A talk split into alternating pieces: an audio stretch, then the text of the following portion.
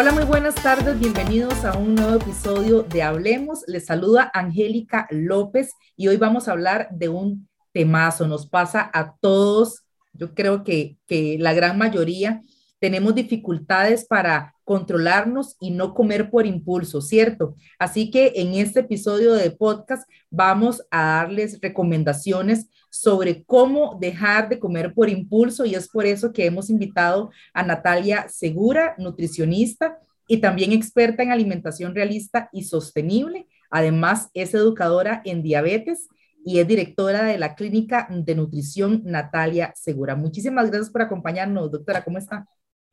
Ay, bien, feliz, por supuesto, de estar el día de hoy con ustedes. Eh, como lo dijiste, un temazo que estoy segura que a muchos les va a gustar mucho porque nos pasa eh, muy a menudo.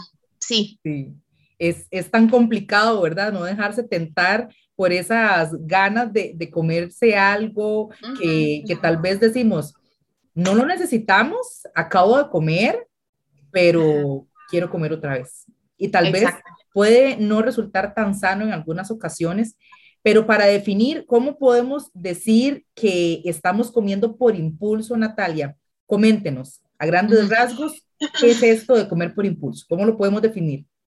Bueno, eh, comer por impulso, impulso, ¿verdad? Ese término se da cuando las personas comen porque se sienten mal, o sea, se asocia mucho a las emociones, algunas veces sin una explicación lógica simplemente quieren comer e ingieren ciertos alimentos que, ¿verdad? Dan más allá de una saciedad, dan también una saciedad emocional, ¿verdad? Eh, se dice que de manera natural se tiene la capacidad, digamos, de autorregular lo que nosotros comemos. Pero muchas veces, por más que ya estemos muy llenos, esta persona, estas personas quieren seguir comiendo. Y es por lo que te comento, ¿verdad? Que está muy asociado a la parte emocional. ¿Y por qué es que muchas veces también escuchamos la frase, eh, es que tengo ansiedad, me da por comer? ¿Es directamente relacionado con la ansiedad o hay otras emociones que vos nos puedes decir? Que infieren, ¿verdad?, en esta necesidad de comer simplemente porque se me antoja y por un impulso que no puedo controlar. Sí, mira, em, hay de todo, hay de todo. Eh, no podemos decir que siempre los casos van a ser 100% por ansiedad o por em, emocional o por depresión, desinterés. Hay una parte que también son los hábitos de alimentación. Entonces, hay, dos partes muy importantes y, es importante que las personas sepan diferenciar. Ok, tengo ansiedad o estoy comiendo impulsivamente por, mal, por malos hábitos que tengo o, ¿verdad? Porque tengo ansiedad, eh, hay una parte emocional, eh, no se me fue mal en el trabajo, tuve un pleito con mi pareja o por lo contrario, tuve una excelente noticia, entonces lo quiero celebrar, ¿verdad? O sea, son cosas muy diferentes. La diferencia muy grande es que cuando es por malos hábitos, ¿verdad?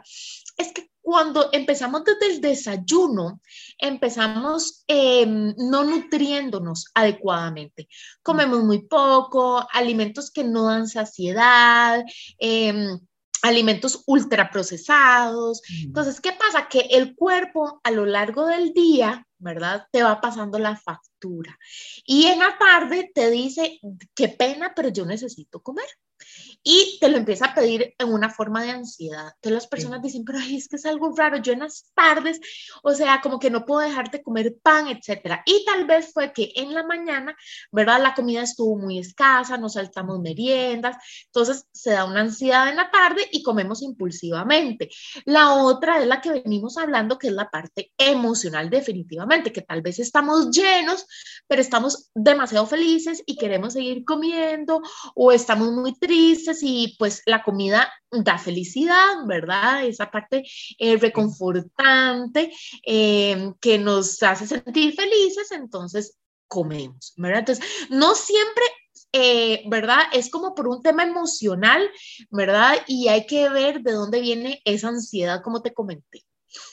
Sí, ya entiendo, claro. O sea, si yo como mal desde el inicio de mi día, el cuerpo me va a pedir coma, pero coma bien porque me hacen falta los nutrientes que necesito para funcionar, ¿verdad? Entonces, creo que... No necesariamente, no creas, no creas, no necesariamente porque em, si te hizo falta en el desayuno y te saltaste la merienda, el cuerpo va a poder reconocer que, hey, me hacen falta nutrientes, comamos bien.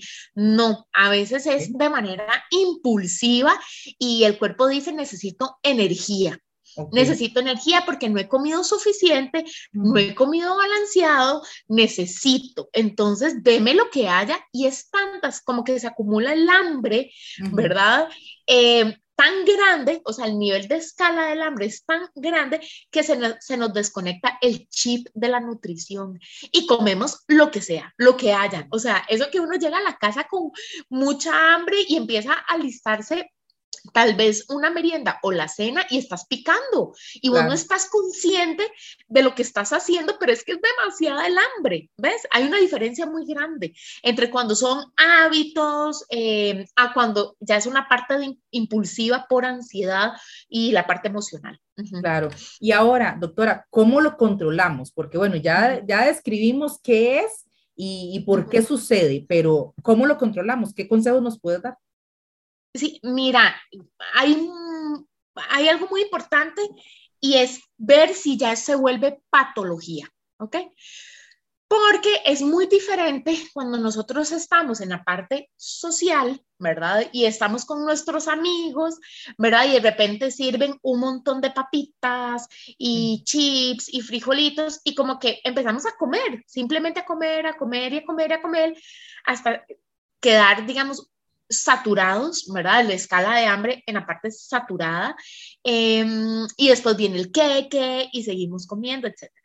¿Cuándo hay que diagnosticar cuándo es ya una patología? Ok, normalmente cuando se vuelve patología es cuando lo hacemos de manera muy frecuente, dos, tres, cuatro veces a la semana con cantidades muy grandes de comida. Eh, cuando todos los días a la misma hora eh, necesito estar comiendo ese pastel o esa pizza con queque de postre, eso ya es patológico. Cuando ya se diagnostica o se dice que ya es una patología, entonces hay que entrar en una terapia, ¿verdad? Una terapia, buscar ayuda, porque comer impulsivamente y compulsivamente eh, no necesariamente un día va a estar mal, ¿verdad? Entonces hay que ver primero frecuencia y cantidad, ¿ok? Y entrar a terapia, empezar este con una psicóloga, con nutricionista, que nos dé como esa guía, ¿verdad? Para salir de eso. Normalmente hay que empezar a modificar hábitos de alimentación, eh, también son personas que llegan a satanizar mucho los alimentos, eh, no puedo comer esto, esto no debería de comerlo, esto es malo, esto es bueno, clasifican mucho los alimentos. Entonces, eh, empezar primero, ¿verdad? Por esa parte de que todos tenemos derecho a comer lo que nosotros queramos.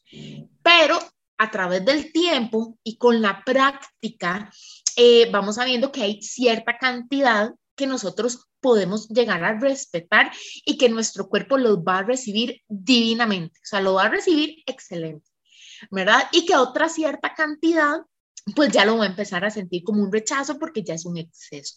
Entonces, ¿qué pasa? No es lo mismo cuando vos llegas y te puedes sentar a comer un slice o dos slices de pizza muy tranquila, con una ensalada, ¿verdad? Tomando eh, espacio entre cada bocado, a comprarme una pizza entera y empezar a comerme esa pizza impulsivamente, compulsivamente, donde no podemos como parar, ¿verdad?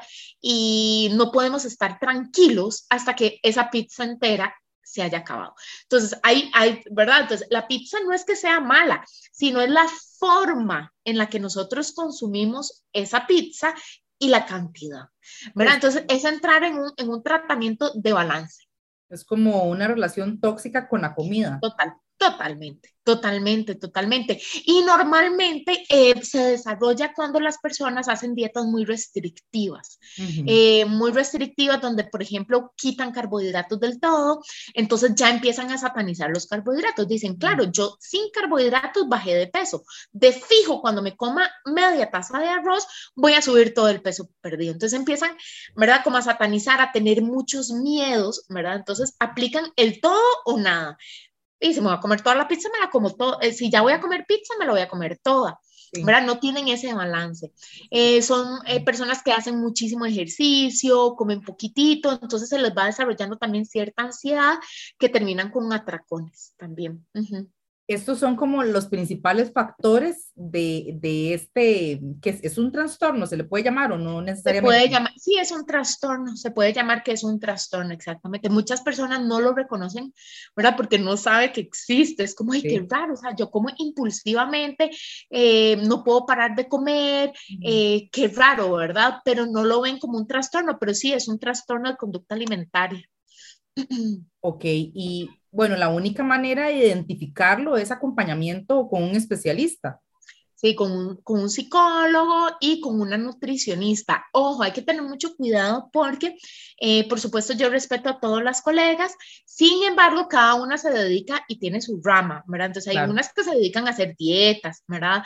Hay otras que guiamos en el proceso de esa parte emocional con la comida, de, de, de tener paz, lograr excelentes resultados, pero, ¿verdad? De una, de una manera como mm, mejor, digamos, como más en paz con la comida. Ajá. ¿Y hay alguna etapa de la vida en donde es más frecuente que se desarrolle este trastorno? ¿Qué sé yo? Eh, ¿Comienza desde la etapa de la niñez o, o, en la adolescencia o es algún detonante que me puede pasar ya en la vida adulta, en el trabajo, si estoy viviendo un momento de ansiedad? O sea, digamos, por lo que vos ves, me imagino que de todo hay, ¿verdad? Pero por lo que vos ves en consulta o los estudios, ¿cuál es como la población tal vez un poquito más sensible a desarrollar ese trastorno? Verás que los adultos, en la parte juvenil se da mucho la anorexia y la bulimia, ¿verdad? Em, pero ya en la, vida adulta es donde se dan más los atracones. Los atracones, comer por impulsividad. ¿Por qué? Porque hay más estrés, hay más depresión, hay más malos hábitos de alimentación. Estoy en el, en el ajetreo del día al día, donde me salto comidas, tengo reuniones, ¿verdad? Entonces, donde hay más desbalance em, en la parte de nutrición y en la parte, es en la parte adulta. A veces, no sé si le pasa a todo el mundo, ¿verdad? Pero y un, por experiencia propia también y porque he escuchado, a veces uno esa ansiedad se liga con alimentos muy poco sanos, ¿verdad? Eh, salados o dulces. ¿Por qué se da esto? Ok, eh, pueden, son muchas, muchas las razones, ¿verdad? Eh, lo primero es que yo le, le digo a mis pacientes que nosotros como, eh, ay, ¿cómo te lo digo? Como una prioridad, ¿verdad? Como un deber, eh, parte de la vida, si queremos llevar una vida saludable y balanceada, es saber desarrollar ese chef que llevamos adentro. ¿Por qué? Es muy curioso. Porque nosotros tenemos que comer reconfortante siempre.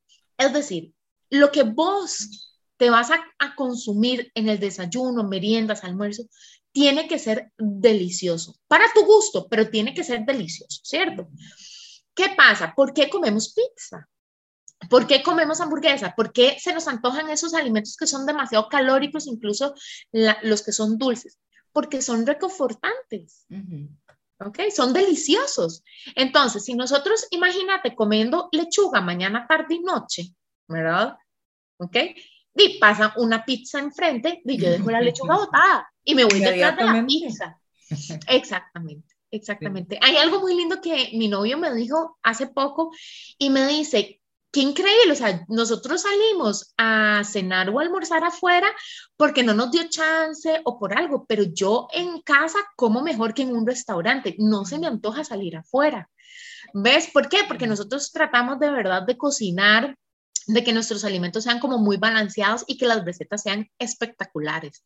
Eh, muy nutritivas. Entonces, lo primero, lo primero es que si las personas buscan como eso de quiero comer como una hamburguesa, una pizza, primero, están teniendo dietas muy restrictivas, no están comiendo reconfortante, ¿verdad? Están comiendo con mucha restricción calórica o de algún macronutriente. Entonces el cuerpo en algún momento determinado te lo pide, es como, hey, ¿en serio? Yo necesito comer carbohidratos, yo necesito comer grasas, aunque sea, ¿verdad? Grasas saludables o lo que sea, pero el cuerpo te lo empieza a pedir. Entonces ahí es donde las personas dicen, qué raro, no puedo parar de pensar en esa pizza, en ese queque, en, en eso, ¿verdad? Entonces es donde empezamos a caer y, y caemos inconscientemente porque no sabemos lo que nos está pasando. ¿Ves? Tal vez eh, me gustaría dar mm, tal vez algunos consejos para eh, aquella gente que ya está en ese, en ese rollo, ¿verdad? O sea, porque una cosa muy diferente es, como decías, la frecuencia. Si me pasa, no sé, una vez al mes o cuando tengo picos de estrés importantes, entonces me da por ese lado de comer por impulso.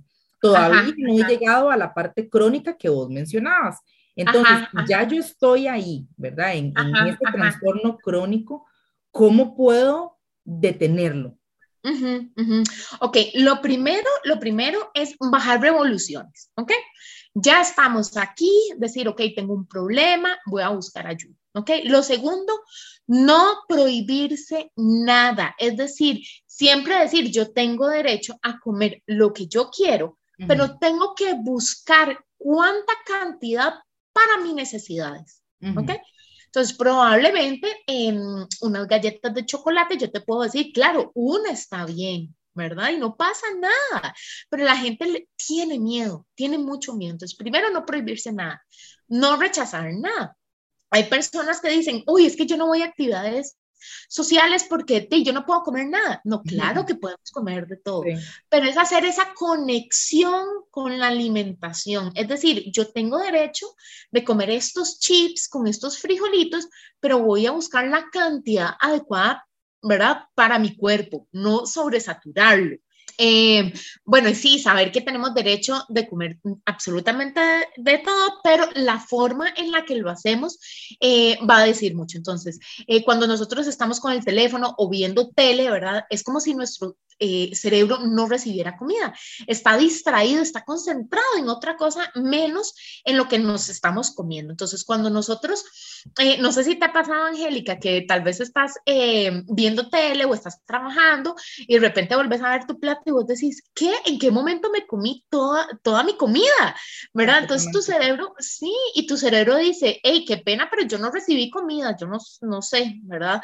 Entonces la persona se vuelve a levantar se vuelve a servir comida y se vuelve a sentar. Tal vez ya está satisfecha, pero el cerebro quiere sentir eso, quiere sentir esa conexión de que comió. Entonces, muy importante em, eh, quitar em, televisor, eh, todo lo que nos distraiga, ¿verdad? Incluso si nosotros estamos en una cena y una persona está hablando, es detenerse un minuto, por, prestarle atención a esa persona, si tenemos que responderle, le respondemos y después concentrarnos en nuestra alimentación, ¿verdad? Hacer esa, esa conexión con la comida. Eso va a decir mucho, mucho, mucho, mucho. Y ya para ir terminando la conversación, Natalia, si pudieras darle un mensaje esencial que le quieres dejar a la persona que te está escuchando en este momento, ¿cuál sería? El mejor mensaje que yo les puedo decir es hagan las paces con la alimentación, hagan las paces con el peso, hagan las paces con absolutamente aquello que los mantiene inquietos y que tenga que ver con la comida. Em, que hay formas de poder solucionar el problema, que busquen ayuda, ¿verdad? Em, que nunca busquen dietas restrictivas ni dietas de moda, porque lo que les puede dejar em, son trastornos de conducta alimentaria, atracones y comer por impulsividad. Sí, estas dietas mágicas que, como dicen, todo lo que parece fácil y divino, no, no, creerlo tanto, ¿verdad? Desconfiar completamente y dejar de buscar en Google, dejar de, de, guiarse por lo que nos muestran las redes sociales, porque la parte alimenticia es muy personalizada, depende demasiado de las condiciones de mi estilo de vida, de, muchas cosas. De muchas cosas, ¿verdad? Y, y, mi receta no le va a funcionar a la receta del otro. Incluso, Angélica, no sé si viste una de las actrices que bajó 7 kilos con tal de lograr entrar en un vestido. Entonces, ¿qué pasa? Que muchas personas ven eso y empiezan a buscar qué dieta hizo ella porque quiere bajar 7 kilos en dos semanas, lo cual es irreal, es imposible y, lo que más pierde es agua y no es sano. Lo más importante, no es sano. Sí, no es sano. Y luego tal vez el resultado no es el que esperábamos, porque como decías, si lo que se pierde en mayor cantidad es agua, físicamente no se va a ver tan bonito. Entonces podemos entrar en, en, doble problema, ¿verdad? Exactamente. ok, eh, tal vez puede existir una frustración de, de logré lo que quería en un número en la báscula, pero resulta que ya no me gusto cómo me veo. Entonces, exactamente. Ahora no tenemos un problema, tenemos dos. Exactamente, totalmente. Totalmente. Entonces, sí, llevar mm, la, la eh, ¿verdad? Como calma y hacer las paces. Eso es lo que más, eh, mi recomendación. Excelente. Bueno, te agradezco muchísimo, Natalia, por esta conversación. da para otro café. Claro. y, ampliar, y ampliar porque definitivamente eh, es, es, algo muy cotidiano que nos pasa a todos. Claramente hay que tener mucho cuidado con la parte crónica que decías, porque eso ya no es para nada saludable y ya tenemos que prestar atención y cuidarnos y buscar ayuda si es que nos hemos sentido en, en ese perfil tóxico con la comida que bien nos ha, nos ha descrito, ¿verdad? Así que mucho cuidado con esas conductas a las personas que nos están escuchando y esperamos que nos que haya sido de muchísimo valor la conversación que tuvimos el día de hoy. Muchísimas gracias Natalia por aceptar la invitación de Copenhague. No, más bien ustedes. Chao, chao.